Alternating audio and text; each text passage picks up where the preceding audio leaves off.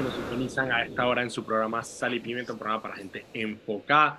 Estamos aquí Mauricio Valenzuela y yo, Daniel Opera, de Foco Panamá, para entretenerlo, informarlo como todos los días de lunes a viernes a las 5 de la tarde, aquí en la típica 104.5 FM. Recuerda que puedes seguirnos en arroba Foco Panamá en Instagram, Twitter, Facebook y TikTok y también puedes seguir todas las noticias del día en focopanamá.com. Este programa se transmite en vivo por el canal de YouTube de Foco Panamá, eh, que ha guardado ahí y lo puede ver también en Spotify como podcast para que lo pueda escuchar cuando quiera. Mauricio, ¿qué sopa? Daniel lo opera, cualquier tipo de enfermedad, cualquier tipo de cirugía, Daniel lo opera. Cuéntame. Será el chiste de mi abuelo siempre. Daniel opera médico cirujano y mírame, mírame dónde terminé. Exactamente. Em, tu, tu, familia juraba que te ibas a ser cirujano. Es correcto. Tanto que se esmeró mi abuelo. Ey. ¿Qué sopa? ¿Cómo va todo? Ah, viéndolo, viéndolo, que todavía te esa cuenta, la, la elección de nunca acabar, se debería llamar esa crónica. Pero bueno, ya va, más cerca, ya va más cerca. Ya terminaron de contar Panamá Oeste, que es interesante. Ya, después de esto, ya ya nivel no tiene ningún bloque de votos. Es correcto, eso es parte de la. Después de todo lo que pase en los próximos porcentajes, ya eso es casi que irreversible. Y por el otro lado te va a faltar Chiriquí, que es el fuerte justamente Ana Giselle Rosa.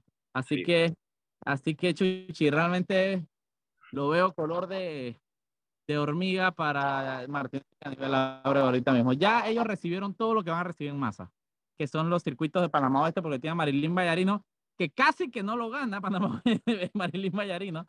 Y a nivel Abreu, que sí es un fuerte, obviamente tiene todas las juntas comunales recibiendo billete y su poder como diputada, que era de esperarse que fueran eh, un, un, grueso de votos. Ya, ya acaban de terminar contra Panamá así que turururu. ya, lo que queda aquí. Eh, y tuvo un bus, y tuvo un bus la facción martinelista, pero ahora viene el bus que, que es de Chiriquí, que es mucho más grande incluso que el porcentaje de diferencia en, Panamá Oeste. Así que bueno, viene así entrando así, el, ya, ya se está viendo un man con el man vestido, el, ¿cómo se llama? El, el man de la capucha negra entrando al recinto. Entrando, tocando la puerta. Eh, a ver, ¿qué les puedo contar sobre lo que ha sucedido el día de hoy? Nada. A diferencia de ayer que estuvo, ayer estuvo un poco más movida la cuestión, hubo protestas afuera del tribunal, o sea, hubo un poquito más ahí. Yo estoy caraneando cómo va a llenar el programa porque no ha pasado nada. Ha sido un día de, transición, de esperar, de esperar, de esperar, de esperar, de esperar. Y todo indica que mañana, mañana podría ya estar todo definido, aunque yo pienso que va a ser el jueves el día ya de los resultados finales. Sí, lo más probable. Yo, mira, dos cosas. Eh, ahí, bueno, eh, la, mm, Yanivel tuvo una conferencia de prensa. Ah, desde, sí, sí, sí. desde la Asamblea Nacional. Aló. No sé, te fuiste porque te pusiste los audífonos y te fuiste. Yanivel tuvo una conferencia de prensa desde la Asamblea Nacional. Eh, ahora, no, sí. ahora sí.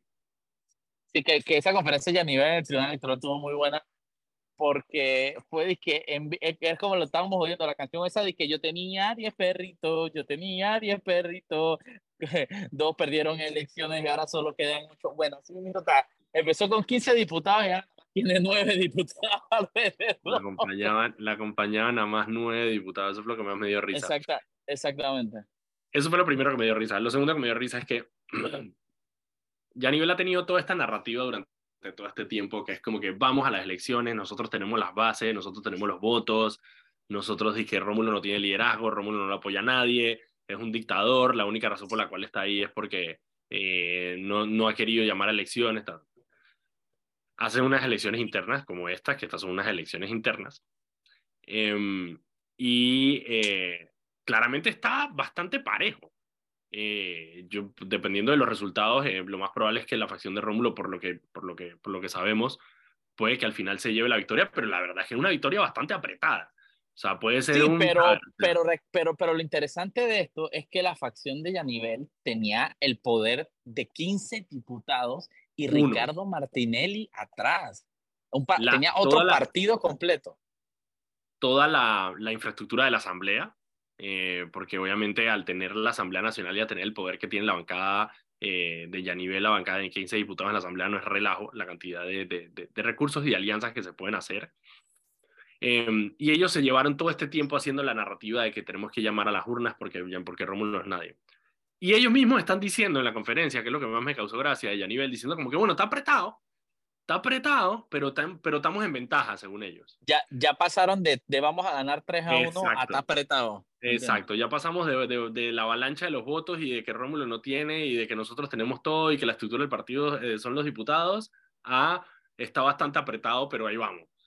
Em, yo creo que al final eso, son pataletas de abogado. Me, me, causó curiosidad que no sé si, no sé, es lo más probable conociendo a nivel es una estrategia, em, pero le agradeció al Tribunal Electoral, no sé si lo viste en la, en la conferencia, yo no eh, soporto ver más de cinco, de cinco segundos de nivel Álvaro. Yo no tengo el estómago que tú tienes. Ella, ella dice que no, que gracias al tribunal que nos habilitó. Que también es paja, ojo. O sea, de nuevo.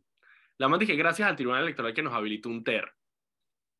Y el tribunal electoral ya ha dejado claro que no hay ningún TER. No existe un TER para ¿Por qué, ellos, ¿Por qué ellos siguen hablando de un TER cuando no hay TER? Es lo que no entiendo.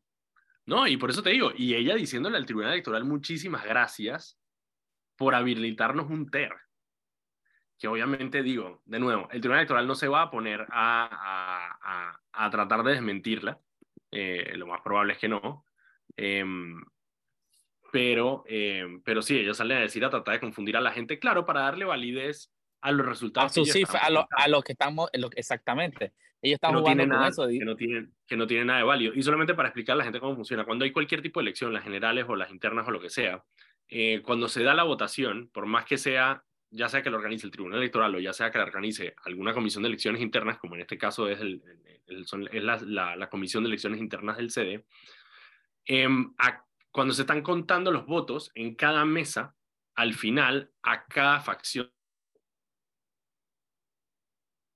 para que eh, cada facción tenga un registro de lo que se contó eh, para cuando si hay irregularidades ellos puedan tener cómo pelear. Entonces, cada, es cierto que cada, em, cada facción tiene una copia del acta. ¿Qué pasa? Y hay que ver diferentes cosas. Uno, las actas a veces tienen errores y se corrigen ahí mismo. Y por eso si ven la transmisión, si han visto la transmisión... E incluso, incluso hay, hay, veces que, pide, que, que, que, piden que la, el, como una copia del acta para poder validar si no se entiende o incluso piden como el respaldo del acta. en el mismo acta cuando se está leyendo, se dice, digamos, 15 eh, votos para Mauricio Valenzuela, 10 votos para eh, Daniel Opera. Pero, y dice entonces, eh, leo anotación, corrección, no son 15 votos, el número está mal, en realidad, o sea, hubo un error y en realidad son 10, en, el mismo acta. Entonces, claro, todas esas actas son las que se lee y esas actas son las copias que tiene la, la, cada una de las facciones. Sin embargo, las facciones no necesariamente tienen uno, no necesariamente tienen todas las actas, porque puede que no tengan representante de mesa en ciertos lugares o el acta se haya perdido, eh, no, la, no la oficial, sino la que tiene cada una de las facciones. Em, entonces, obviamente, la información que ellos tienen es incompleta. La información completa son las actas que llegan a la sede del Tribunal Electoral, que son las que se cuentan ahí. Esas son las actas que cuentan, porque esas son las actas completas, ya corregidas, donde se mira a ver si hubo correcciones, si hubo esto, si hubo lo otro, si hubo irregularidades, todo se cuenta ahí. Así que nada, por ahora cada facción está contando sus actas a las que tiene copia, de las que tiene copia, y cada uno puede sacar sus resultados. Sin embargo, los únicos resultados que al final van a contar son los resultados que salen de la comisión interna de elecciones que está en el Tribunal Electoral, en ese salón, en el salón de, creo que le llaman el salón de conferencia, eh, donde están ellos ahí viendo acta por acta. Esa es la que cuenta. Entonces, que ya llevamos el 95% de las actas en la revisión individual de cada una de las campañas. En la oficial creo que van ahora mismo por el 30 y pico por ciento, déjame ver. Estoy tratando de entrar, pero sale como 32.19%, es que creo que está en receso. Eh, 32.19% llevan. Eh, esas son las que llevan oficiales y esas son las que va al final el Tribunal Electoral el que le va a poner la firma a esa. No es. y todavía todavía con las actas oficiales es imposible marcar una tendencia con 32%. Con 32% no, con 32% todavía hubo falta y está apretado. O sea, eh, ahorita ya eh, Ana Giselle iba arriba por 2000, ahorita va abajo por, eh, no sé cuántas veo aquí, por pocos, pero va, va, abajo ahora mismo. Ana Giselle va por, Ana Giselle al último conteo tenía 11.434 votos y Nadine González de la facción de, de Ricardo Martinelli y Aníbal Ergo tiene 12.046, o sea que Nadine le está llevando eh, alrededor de mil, sí, mil y pico de, de, de, votos. Em, así que nada, que no hay tendencia. No hay tendencia, usted manténgase tranquilo, esto se va a demorar, pero de nuevo, al final, cada lado puede decir misa si le da la gana, la contabilización que se está haciendo en el Tribunal Electoral es la contabilización que al final va a contar y la que va a valer. Y ahora mismo va a 32% de veces escrutadas. La candidata de, de, Ricardo Martinelli y Aníbal Abrego va arriba por eh, mil votos. Según nos comentan, parte de eso es porque entraron todos los votos de Panamá Oeste, que incluye Capira, Raiján, donde está Marilyn Vallarino y compañía. Vamos a ver si eso se mantiene. Por lo que entendemos, no se va a mantener porque todavía falta Chiriquí, que es donde está el fuerte de Ana Giselle Rosas. Así que en eso va. Eh, algunas de las cosas, bueno, Rómulo Ruz estuvo en eh, los noticieros esta mañana eh, criticando fuertemente la intromisión de, de, Ricardo Martinelli en la... En la y tú te das cuenta, sí, sí, sí hay algo bien digo, obviamente aquí nada nos sorprende y, mucho menos de Ricardo Martinelli, pero si usted puede analizar con cabeza fría a una persona ajena a esto, y es de que hay una intromisión grandísima de otro partido en la elección interna de, cambio democrático, porque Ricardo Martinelli es la cabeza de realizando meta y tiene sus activistas y ha hecho campaña directamente por eh, una facción, y eso sí está, digo, casi queda igual y no esperamos distinto, pero si tú te pones a ver que tú que eres un fiel defensor de la democracia, también enfocó, bien enfocó.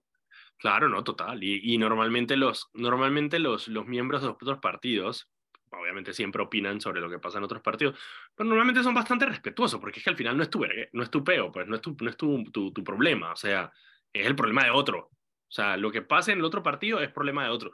Tú puedes esperar, tú puedes eh, anhelar, tú puedes incluso, o sea, pero al final cada partido digo, hace su vaina y normalmente tú no te metes.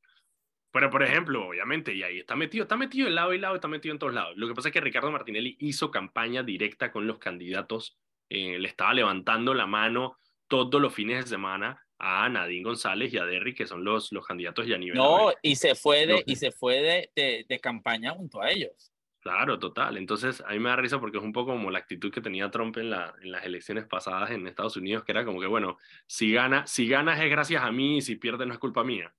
Exactamente. y, ahorita, y ahorita está Martinelli ya está hablando hasta del cosmos antes de estar hablando de, de la campaña. ¿no? bueno, ya perdiste, ya perdiste, no, el que perdiste fuiste tú, no yo, pero si hubiéramos ganado, hubiéramos ganado los dos.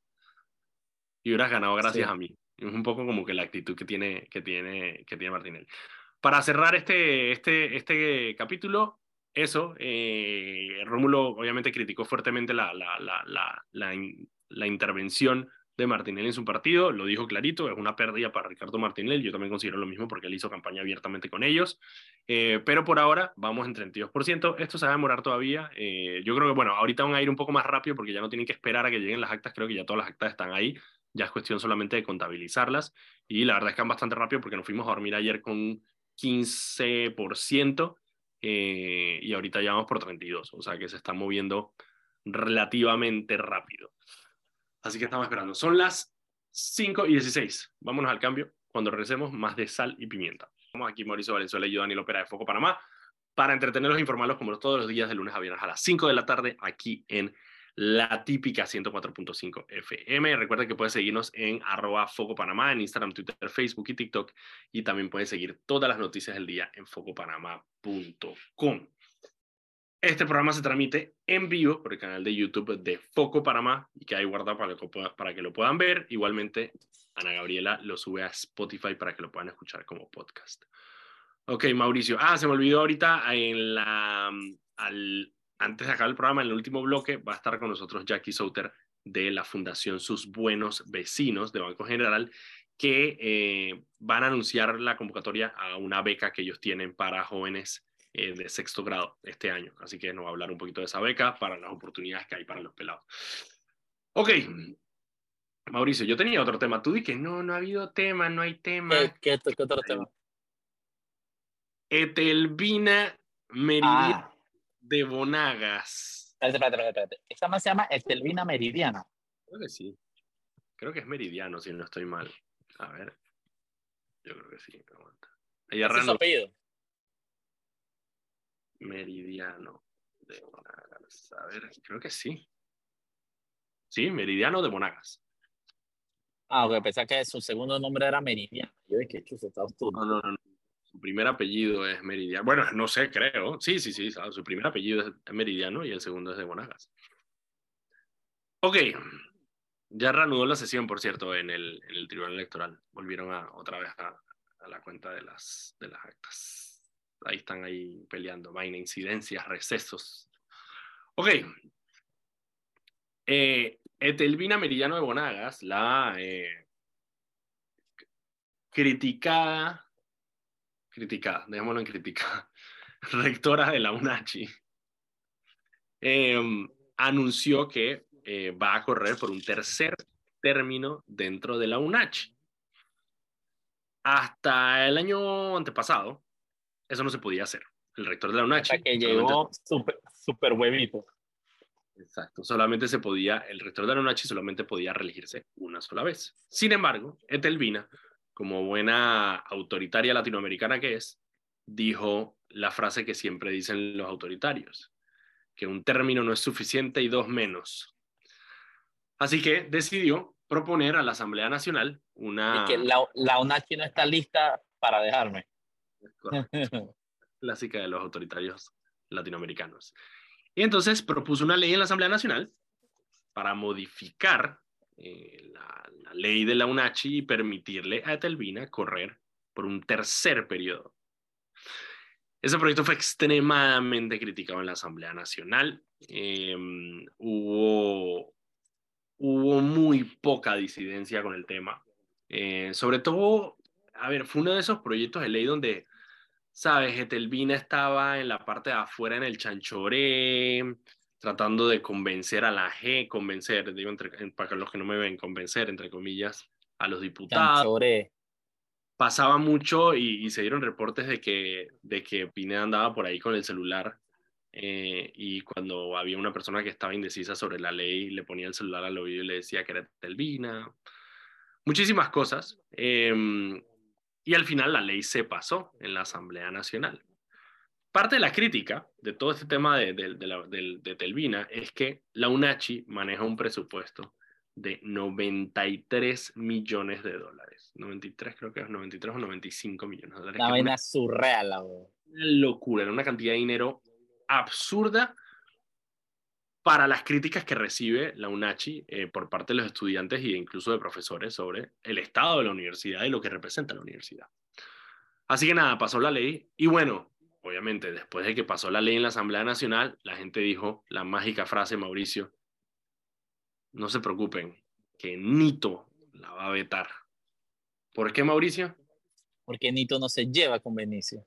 Nito no se lleva con Benicio y Nito va a vetar la ley. ma, yo de, de, aquí a que acabe el año yo voy a mandar estos suéteres que digan así que Nito no se lleva con Benicio. ¿Y qué hizo Nito Contizo? Aprobó la ley de la UNACHI. Claro. Y, y le dio un término más a eh, Etelvina de Bonagas. Ahora, en medio de todo esto, a Etelvina, la, el Ministerio Público y el Tribunal de Cuentas la empezaron a investigar por un tema de peculado dentro de la Y le tienes, le tienes secuestrado parte del salario. Claro, por irregularidades en la atribución del salario. ¿Por qué? Porque Telvina ganaba, o sea, una cantidad de dinero absurda. 13 mil y pico de dólares. Había muchísimas irregularidades con el tema de la asignación de salarios de los profesores y administrativos. Estaban pasando vainas raras en la UNACH y empezó una investigación. El Tribunal de Cuentas creo que archivó la... No sé si les congelaron el salario, pero definitivamente una de las causas la archivaron en el Tribunal de Cuentas. Pero en este momento el Ministerio Público todavía eh, tiene una causa abierta y está investigando a Etelvina de Bonagas eh, por un tema de peculado dentro de la UNACHI. En este momento, a medida, eh, al mismo tiempo que ya se está lanzando. Pero eso no detuvo a Etelvina, que hizo eh, su feria de cumpleaños.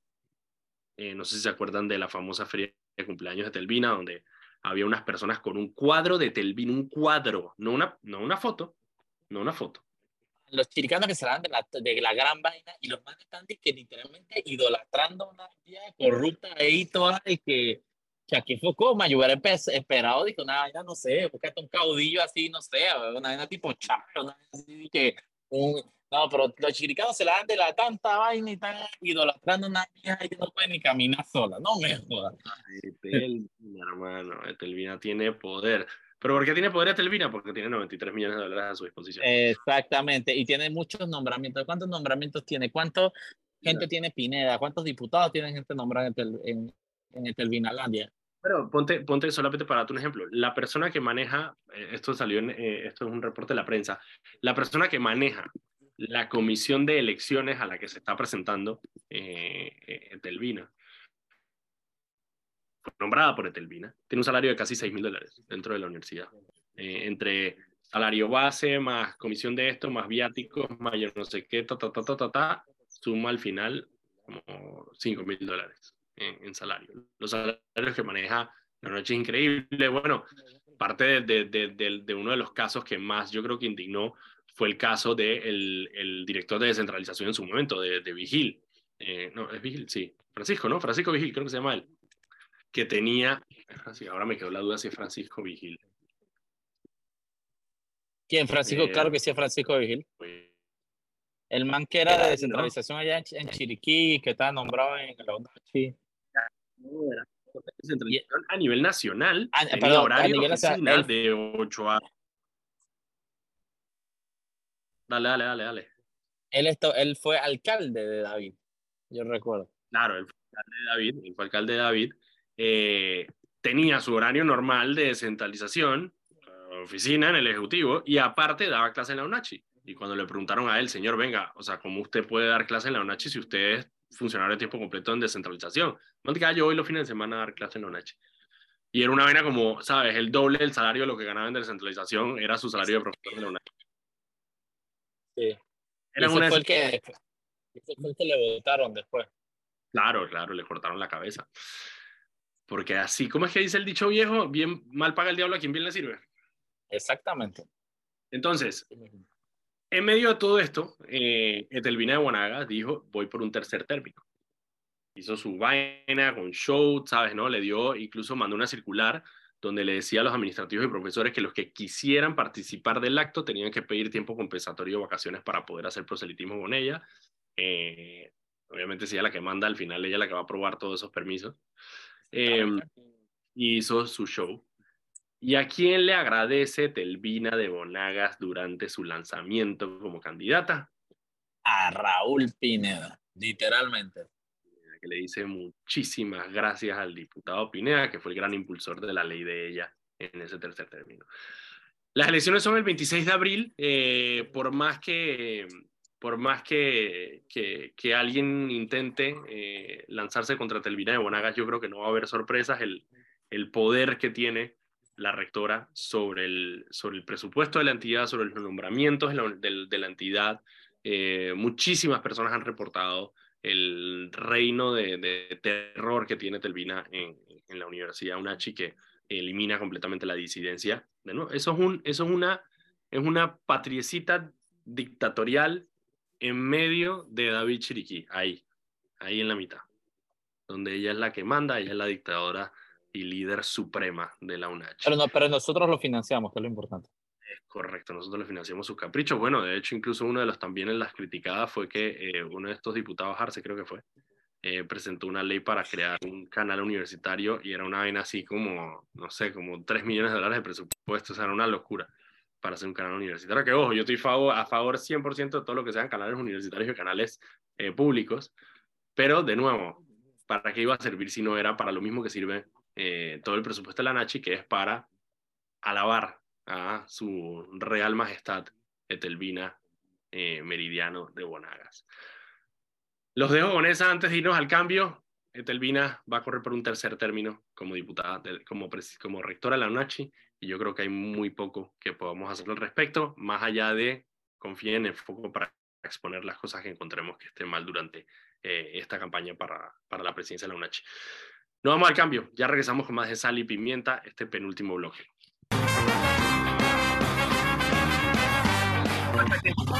Para gente enfocada. Estamos aquí Mauricio Valenzuela y yo, Daniel Opera de Foco Panamá, para entretenerlos e informarlos como todos los días de lunes a viernes a las 5 de la tarde aquí por la típica 104.5 FM. Recuerda que puedes seguirnos en arroba Foco Panamá en Instagram, Twitter, Facebook y TikTok y también puedes seguir todas las noticias del día en focopanamá.com. Este programa se transmite en vivo por el canal de, de YouTube de Foco Panamá y queda guardado ahí para que lo puedan escuchar y lo puedan ver cuando quieran. Mauricio, tenía dos noticias más que quería discutir, tres en realidad, eh, este bloque. ¿De qué Una. son? Una, tú, hemos sacado algunas glosas sobre eh, la situación de Zulay. Em, Zulay está prófuga, Zulay está prófuga por dos lados, copa.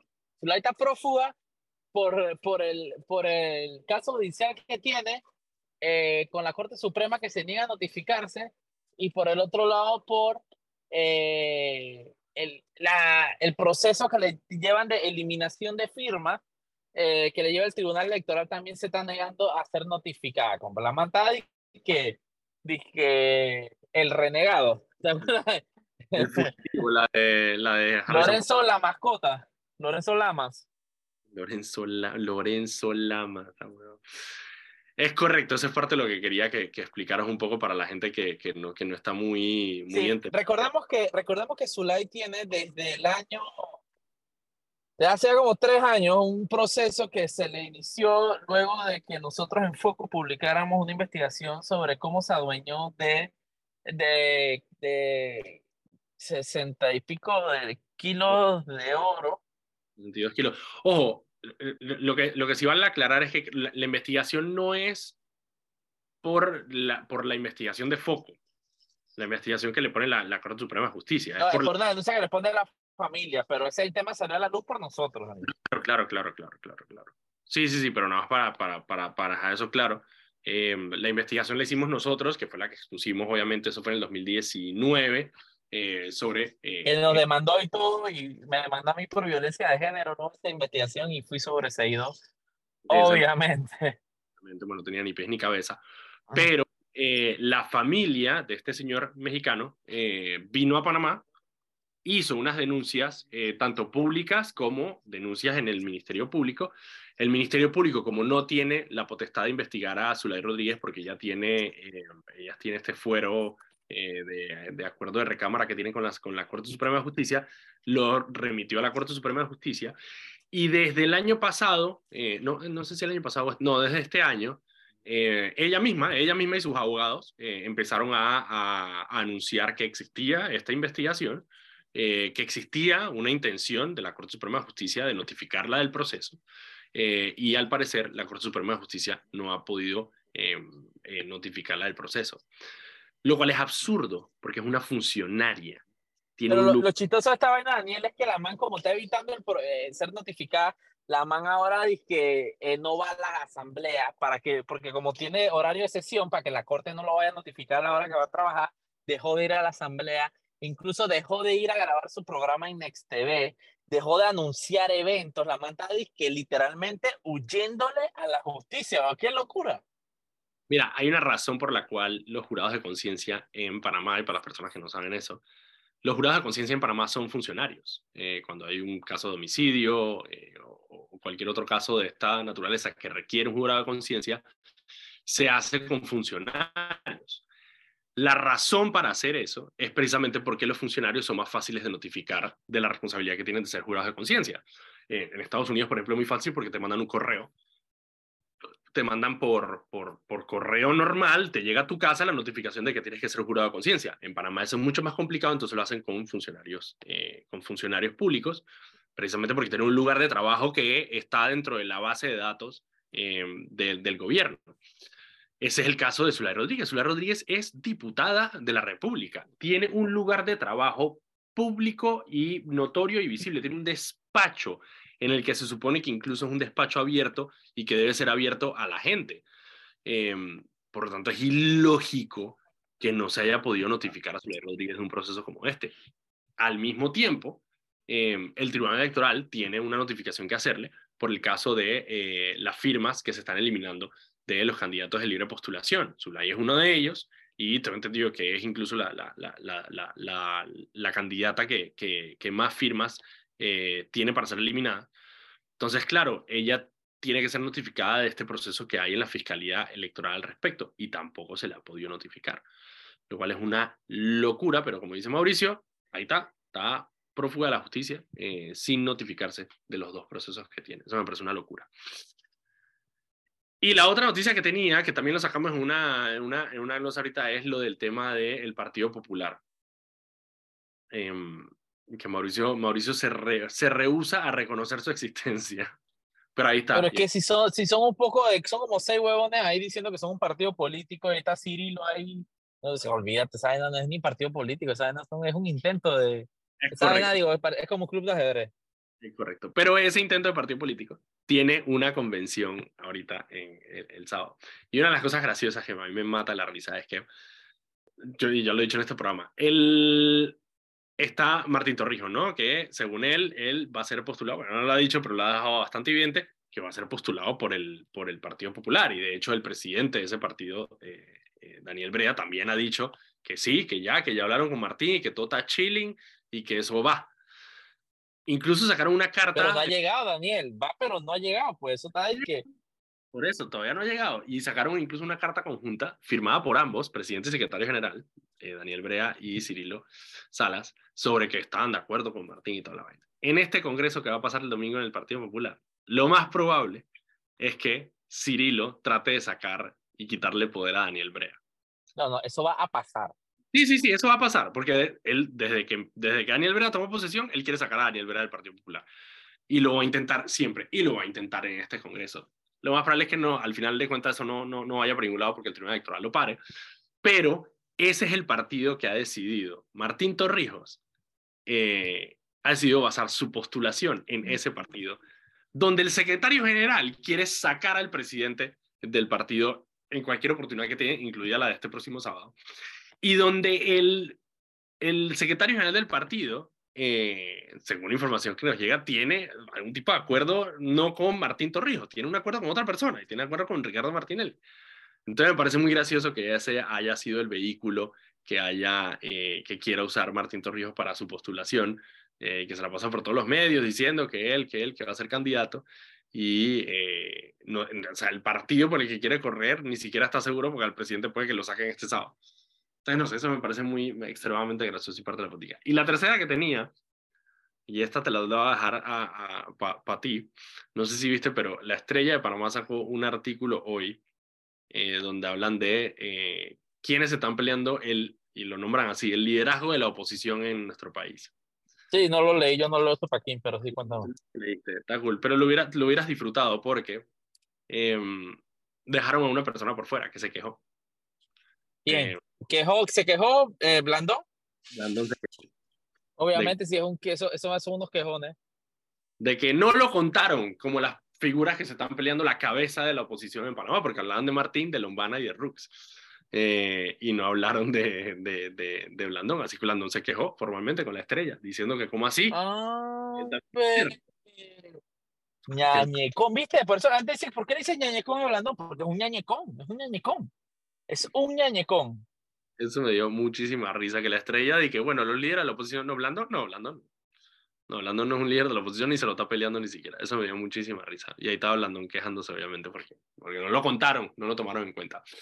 Mauricio, son las 5 y 44. Vámonos al cambio. Cuando regresemos, vamos a hablar con Jackie Souter, que es de la Fundación Sus Buenos Vecinos, para hablar sobre estas becas. Presten atención si tienen hijos eh, en sexto año. Ahí vamos a hablar con Jackie, que nos va a decir cómo pueden acceder a estas becas. Vamos al cambio y regresamos. Estamos de vuelta al Viviendo, un programa para gente enfocada. Estamos aquí Mauricio Valenzuela y yo, Daniel Opera de Foco Panamá, para entretenerlos e informarlos como todos los días de lunes a viernes a las 5 de la tarde aquí por la típica 104.5. Recuerda que pueden seguirnos en arroba Foco Panamá en Instagram, Twitter, Facebook y TikTok y también pueden seguir todas las noticias del día en focopanamá.com. Y este programa se transmite en vivo por el canal de YouTube de Foco Panamá, que hay guardado para que lo puedan ver y escuchar cuando quieran. Ok, como les dije, tenemos invitada aquí ya en la cabina a Jackie Souter. ¿Cómo estás, Jackie? Bien, bien, gracias, Daniel. Buenísimo. Jackie, ok. me, me, llegó esta imagen sobre eh, unas becas, un concurso de becas que hace la Fundación Sus Buenos Vecinos. Cuéntame un poquito sobre este curso de becas, quién puede aplicar. Sí, eh, del primero al 30 de abril va a estar abierta la convocatoria para el programa Becas Sus Buenos Vecinos a la Excelencia. Esta es una beca que está dirigida a niños que este año estén en sexto grado de una escuela oficial. Grado, yo dije sexto, sexto grado, grado para que hagan toda su secundaria en un colegio privado. Esta beca cubre los seis años de matrícula, eh, mensualidades de la escuela, además ofrece un programa de inglés por seis años y un programa de liderazgo y valores. Este es el doceavo año que nosotros estamos en este proyecto del programa de becas. Ya tenemos profesionales formados que están eh, trabajando en reconocidas empresas, tenemos becados que se han ganado becas en el exterior y eh, bueno, este año estamos abriendo la oportunidad nuevamente del primero al 30 de abril para que apliquen niños, repito, que estén en sexto grado de una escuela pública. Eh, ellos pasan por un proceso de, de, algunas pruebas de aptitudes académicas, es una beca es 100% académica de excelencia eh, y una oportunidad para ellos. Está, está, brutal. Y, o sea, es un full ride. O sea, los niños agarran la beca en sexto grado y de ahí se los llevan ustedes hasta que terminen su secundaria. Es correcto. Eh, todos los requisitos para aplicar están en nuestra página web www.fundacionsusbuenosvecinos.org. Eh, la verdad que es una oportunidad que cambia la vida del niño de su familia y, de todos los que los rodean, porque son eh, niños que tienen un gran potencial, que tienen excelentes notas y, que llevamos a, una escuela privada para que puedan eh, llegar a su máximo potencial. ¿Cuántos alumnos han, podido acceder a esta beca a lo largo de, los años? No sé si tienes esa cifra. Sí. hoy en día ya tenemos 176 graduados del programa, muchos están en la universidad, como te dije, muchos ya se han graduado y todos los años nosotros tenemos hasta 60 cupos, o sea que pueden entrar hasta 60 muchachos eh, que entran a primer año y se van graduando entonces eh, en sexto año. Pero lo que queremos este año, estamos haciendo una convocatoria más grande, es que queremos llenar esos 60 cupos porque no siempre, aunque tenemos 60 becas, no siempre los llenamos porque a veces no, o sea, no, no llenan los requisitos. Y, y, como tú sabes, eh, nuestro sistema educativo está pasando por un momento difícil, el nivel educativo eh, en, la, en la educación pública es muy bajo. El nosotros peor momento. Sí, estamos el peor. Sí, estamos trabajando en muchos programas eh, para ayudar en eso y este es uno de ellos, ¿no? De, poder darle esa oportunidad. Tenemos nosotros que hacer muchos cursos de nivelación cuando los muchachos van para la escuela privada, porque lastimosamente no es el mismo nivel la pública y la privada y eso no es lo que queremos. Queremos que la escuela pública sea igual de buena que la privada. No, y sobre todo en un momento donde nosotros hemos dado esa noticia mil veces, que es que precisamente a raíz de la pandemia muchísimos muchachos eh, han tenido que transicionar de las escuelas privadas a las escuelas públicas, eh, lo que representa un, retroceso académico para, para, para, muchachos que ya iban, muchachos y muchachas que ya iban en una, digamos, en un, en un trayecto con una, una, escuela, una escolaridad privada, eh, y de la nada, bueno, por, por situaciones obviamente familiares y de economía, no pueden acceder a eso. Ok, los requisitos son, solamente para repetirlo, que estén en sexto grado, eh, buenas notas, asumo, obviamente. Em, Correcto. ¿Hay algún tipo de perfil que se le haga a la familia para detectar, digamos, vulnerabilidades o lo que sea? ¿O es full la academia de las capacidades académicas del, del niño? No, sí, también se hace un perfil de la familia y todos esos datos se recaban porque tiene que tener eh, cierto perfil económico para ganarse la beca. Por supuesto, tiene que ser una familia con necesidad y se les apoya en todo eh, y, por, y tienen que hacer las pruebas académicas y de aptitudes. Ok, brutal. Entonces, de ahí, esos son los únicos requisitos. Entonces, de ahí la, el, el website de nuevo, por favor. www.fundacionsusbuenosvecinos.org. Brutal. Muchísimas gracias, Jackie. Espero que la gente eh, aplique. Si conocen a alguien que esté en una situación de vulnerabilidad, le puede decir que aplique fundacionsusbuenosvecinos.org para que puedan acceder a esto. Y yo creo que sí, yo creo que es una, una oportunidad para cambiar completamente eh, la vida de, de sí. Gracias, muchas, Jackie. Muchas gracias, muchas gracias por la oportunidad. Claro que sí, siempre. Literal. Ok, mira, nos quedan poquitos minutos para terminar el programa eh, y creo que tengo una noticia más por aquí guardadita en el tintero, Mauricio. Em, y es que la policía está buscando a eh, un presunto homicida. Eh, sacaron sus fotos, si la quieren ver está en nuestras, en nuestras redes sociales, en nuestra página Foco Panamá. Eh, que se llama Miguel Ángel Alzate González. Y no sé si tú te acuerdas, Mauricio, que eso fue un caso de un carro que se incendió en Betania y cuando encontraron el carro, cuando fueron a apagar el fuego, se dieron cuenta que adentro del carro había un cadáver. Em, y no cualquier cadáver, porque el cadáver le faltaba la cabeza. Y esa cabeza de ese cadáver la encontraron ese mismo día después en Cerro Patacón.